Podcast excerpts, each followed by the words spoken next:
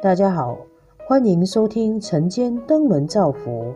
今天我们来聊聊生病带给我们的学习是什么呢？陪伴病人是一段离苦得乐的体会。从小到大，老妈照顾我们兄弟姐妹好长的一段时间。这次我刚好因为 MCO 被锁在家，才会如此专注在妈妈的身上。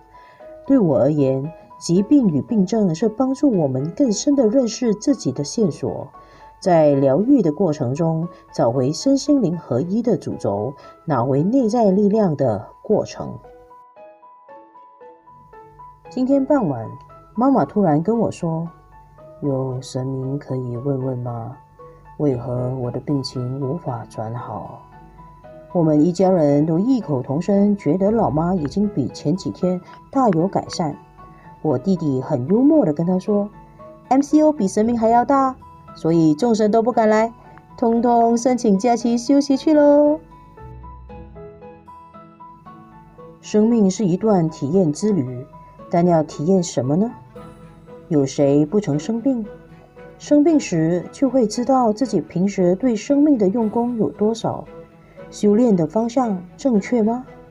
身心灵三合一，身体生病，还有心与灵，如何让这两兆发挥力量，减少身体所带来的痛苦？陪伴病人真是一门修炼。我不是他。他不是我，如何在感受的差异之中，保有一份贴心的沟通？如何能够在药物之余，让他内在的力量可以修成自我疗愈的泉源？身体是人生的一面镜子。这一个星期下来，对老妈的照顾与陪伴，更让我看到身心灵合一成一面镜子的重要性。否则，最终只能把自己的身体交付专家的权威，躺在医院的病床上，根据医生的 SOP 来处理。